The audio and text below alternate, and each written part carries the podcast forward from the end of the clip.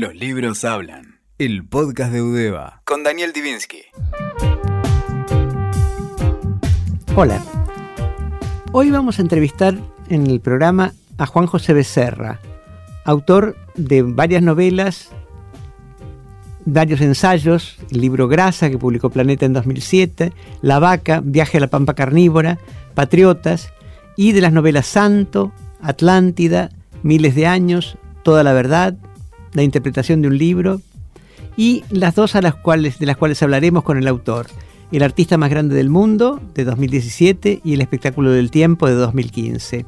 En El Artista Más Grande del Mundo, Becerra se pone en el cuerpo de un escritor al que un dolor crónico le impide escribir, pero no pensar en voz alta, para contar la historia de un escultor megalómano, excéntrico y millonario, convirtiendo el texto en una novela punzante que reflexiona sobre el objeto artístico, la literatura y la práctica de la escritura. Becerra es un escritor que reflexiona sobre la literatura y en una entrevista que le hizo Telam a propósito de estos libros, dice, la literatura es un hecho industrial, digamos que es lenguaje paralizado. El arte es conservador por principio, al margen de si se manifiesta como vanguardia o reacciona a la vanguardia. Salvo excepciones, quiere quedar. La escritura es conservadora y los libros son siempre un museo de la lengua. Para empezar, una cita. Poner una fichita en, supongamos, César Aira, o en Juan José Becerra, o en Alan Pauls. ¿Quién te dice que mañana, dentro de estos locos, no hay un premio Nobel?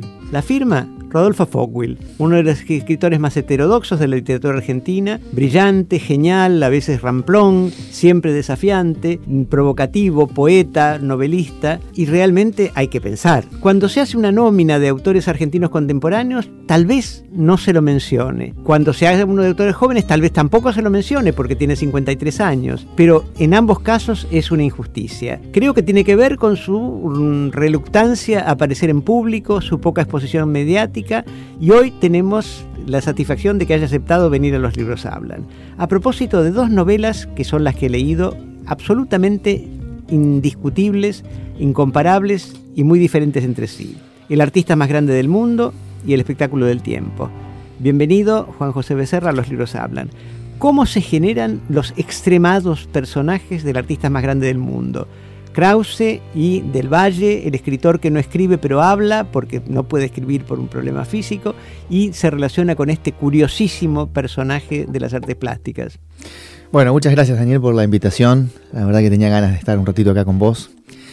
Bueno, en realidad no sé muy bien porque no, sé responder en términos eh, técnicos, ¿no? O sea, no sé responder en términos técnicos, es decir, eh, pienso en un personaje que tenga determinados caracteres Simplemente lo que se me ocurre decir es que los dejo correr. Y dejar correr un personaje tiene sus ventajas, y son ventajas de, índole narrativa, ¿no? Es decir, el personaje, una vez que corre, que se echa a correr, que uno los libera, digamos, de su jaulita estructural, empieza como a ramificar su carácter. Eh, empieza como, me parece, desde el punto de vista mío, ¿no? Empieza como a fluir en él una especie de personalidad desconocida para el que encuentra la historia y llena de sorpresas. Y a mí, desde hace algunos años, me gusta hacer eso con los personajes, liberarlos, dejarlos andar. Esa me parece que sería un poco la respuesta más o menos este, confusa para esa pregunta tan clara. Yo creo que si hay un solo rasgo que debiera identificar a tus personajes es la desmesura. Son tipos realmente excesivos en todo desde el artista que decide excavar un foso para construir una vivienda en Palermo Chico, un desafío a sus vecinos, a la ciudad y a la lógica, es decir, hasta la celebración totalmente delirante, y tampoco vamos a estropear el interés por el libro que celebra en el castillo donde termina residiendo, todo es absolutamente excesivo. ¿Por qué son tan excesivos tus personajes? Bueno, yo creo que hay una cuestión que tiene que ver con, con la ilusión de realidad y de poder que produce la escritura, ¿no? Y que no está claro en estos casos, en el caso de definir o dejar correr un personaje, qué hay de uno en esos personajes o qué hay de los demás. Es decir, qué tipo de imaginación es la que se pone en juego. Si yo imagino a través de mis personajes cosas que yo haría, tensando la realidad que vivo, digamos, hacia zonas un poco, un poco, un poco más divertidas, por así decirlo, o si es en, lo que ocurre en realidad es que yo estoy pensando en otras personas que quizá conozca y al mismo tiempo qué son capaces de hacer esas personas en mi imaginación. Eh, para mí, digamos, esa frontera no está demasiado clara. Yo creo que cuando uno define un personaje o deja correr un personaje, lo que hace es pensar en sí mismo y también en los demás. Hay como una espesura que logra el, personaje que está configurada con materiales muy, muy diversos. Hay como una especie de, de punto donde concurren muchas fuerzas diferentes y arman de la nada, digamos, de la escritura, que es como una cosa que se nos presenta a nosotros con cierta autoridad, porque al estar escrita e impresa pareciera que pertenece al mundo material. Em, lo que hace esa escritura en realidad es, me parece a mí, delirar un poco, divagar un poco con no otra cosa que no sean las posibilidades. Que pueden ser posibilidades narrativas, posibilidades de vivir, en el caso de que la narrativa sea una narrativa, entre comillas, realista. Ahora, es extraño también para mí que, que se supone que soy quien escribe esas cosas, como si fuese un sonámbulo, ¿no? Porque después de que escribo un libro, me pregunto qué fue lo, qué fue lo que hice esa noche que, que me, desperté, a la madrugada, para mí sigue siendo confuso todavía hoy eh, no solo el hecho de hacer literatura, sino también el de reflexionar sobre lo que uno hace. O sea, me, resulta mucho más clara la experiencia de leer a los demás que de leer mis propios libros. O sea, cuando yo leo un libro de otro escritor, me siento más fuerte respecto de su literatura para poder decir algo. En cuanto a las mías, me siento sinceramente que soy el último de la cola. Incluso soy el que no tiene derecho a hablar. Martín Coan, un excelente escritor que ya fue entrevistado en el programa, dijo en un comentario en Eñe sobre el artista más grande del mundo.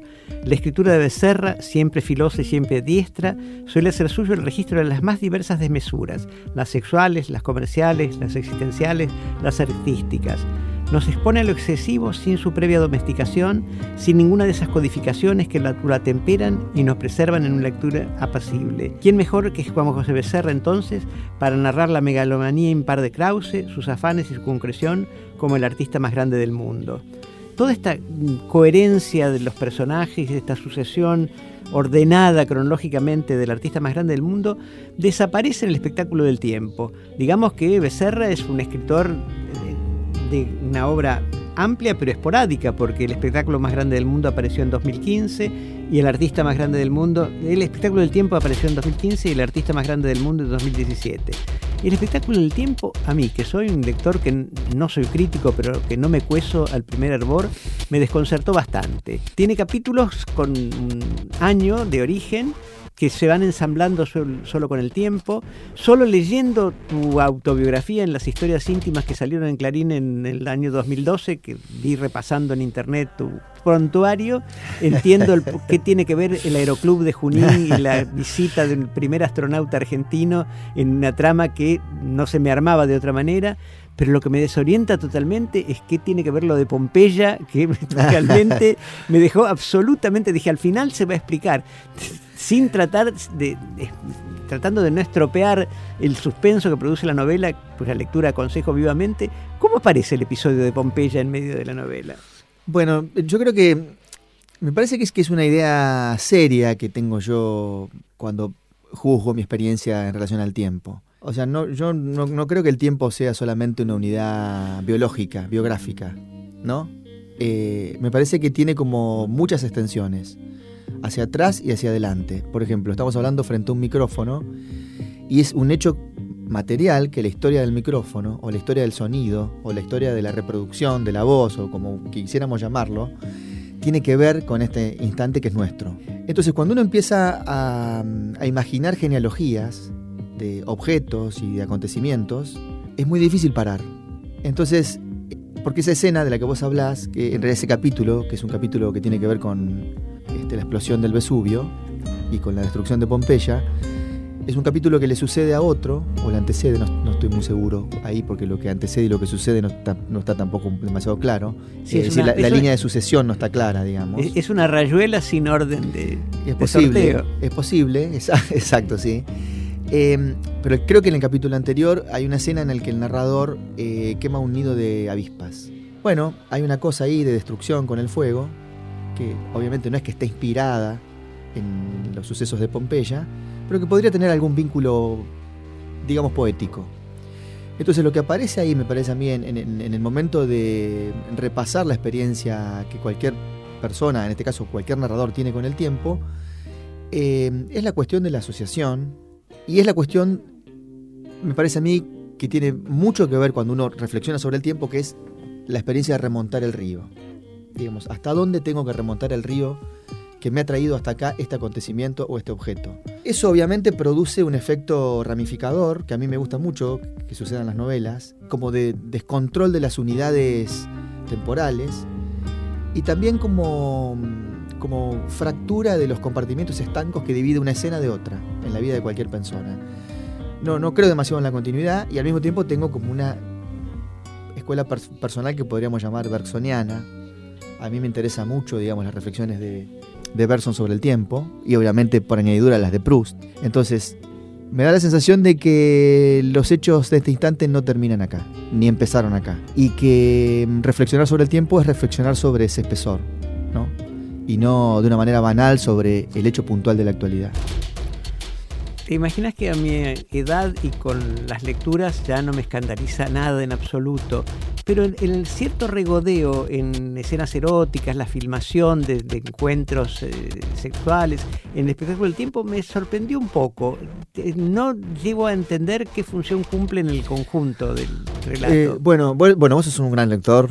Y, un viejo lector. No, un gran lector, un gran lector. No, los viejos lectores hay muchos y vos la verdad que no se te ve nada mal, ¿eh? Te digo que Mirá, quien no quisiera estar a tu edad leyendo estas porquerías que escribo yo. Eh, no, lo que, lo que pienso, Daniel, de eso es, yo creo que está puesto ahí eso para desbalancear un poco el equilibrio del libro. Me, da la sensación a mí, porque es un hecho eh, que en tiempo real eh, no tiene demasiada duración y sin embargo dura más que el capítulo que intenta narrar la historia del universo, desde el Big Bang hasta el Big Crunch. Entonces, yo creo que la función es esa, la de, la de romper un poco el concepto de duración. ¿Por qué la historia del universo tiene que durar más que la historia de un acto sexual de concepción, en este caso, ¿no? Donde también me parece que, lo, que he querido, lo que he querido hacer, supongo yo, es este, fusionar dos campos que por lo general no se tocan, sino veamos la discusión que hay hoy sobre el aborto, que es el, campo de la familia o del amor filial eh, o del amor y el campo de la sexualidad. Es decir, la animalidad del lado de la sexualidad y el amor como puesto en un registro un poco más publicitario, en ese capítulo se, configuran como una sola cosa. Pero yo creo que el asunto es, me parece a mí, si, tengo que, darte una respuesta que se asemeja a lo que pienso, eh, es que es un capítulo que descompensa el fluido de la narración. Y esa rotura, digamos, esa ruptura, a mí me interesa que sucedan en los libros. Porque de lo contrario estaría como mm, acordando con un tipo de dinámica eh, un poco más naturalizada con el relato clásico. O sea, que haya un poco de destrucción en la armonía del libro, que, que tiende a tenerla, digamos, en algún momento, me parecía que estaba bien y que, y que justamente funcionaba como un atentado en el interior del libro. Por eso lo dejé. Leo en tu biografía resumida de Solapa que has escrito guiones. ¿Ves el artista más grande del mundo convertido en un guion? Veo, veo, cierta dificultad en la construcción de las obras, porque las obras son imaginadas y la literatura tiene ese poder que es el poder de desdeñar lo material. O sea, ¿cuánto costaría una obra de Krause para el cine? No sé, hay guionistas que en la primera escena hacen chocar dos Mercedes-Benz, ahí ya tenemos medio millón de dólares. Sí, es una producción para Cecil B. DeMille si viviera todavía. claro, exacto, sí.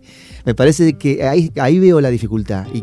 Incluso veo una dificultad no solo material, sino una dificultad de representación. Si, si la pregunta sería, ¿tendría que ver la obra de Krause, puesta en los términos en, en que está en el libro, digamos, con esos objetos megalómanos, con cualquier representación que haga el cine de ella? La verdad que no sé, yo tiendo más bien a conformarme con el silencio de la literatura. Ahora, mm, lo que voy a decir es un poco audaz. Creo que El artista más grande del mundo es un libro profundamente argentino. ¿Se tradujo o ves que se pudiera traducir? Bueno, eh, ninguno de mis libros están traducidos. Eh, sinceramente no sé por qué. Bueno, sé por qué. Evidentemente no hay un interés o hay un desinterés. Eh, la otra cuestión es que yo no, soy mucho de mover mis libros, no soy una persona muy activa en relación a sus libros. Los hago y, ahí quedan, como, como, clavados. Va a haber una edición en español ahora, en noviembre, creo que sale, o en no, ahora en septiembre, la estamos ya haciendo el PDF. Pero sinceramente no sé, supongo que hay mucha competencia y hay, mucha militancia también, y mucha gestión. que son cosas que yo no me dedico a hacer. Pero quizá lo que ocurra es que el libro sea simplemente un libro que no, no hay por qué traducir. Bueno, de, ante este exceso de modestia no hay más que decirle gracias a Becerra por acompañarnos hoy en Los Libros Hablan y anunciar que quedan algunos ejemplares que mandó Seis Barral, la editora de estas novelas, para sortear por Twitter entre los oyentes el día en que se transmite el programa. Bueno, muchas gracias Daniel, muchas gracias. Escuchaste Los Libros Hablan, el podcast de Udeva, con Daniel Divinsky. WeToker. Sumamos las partes.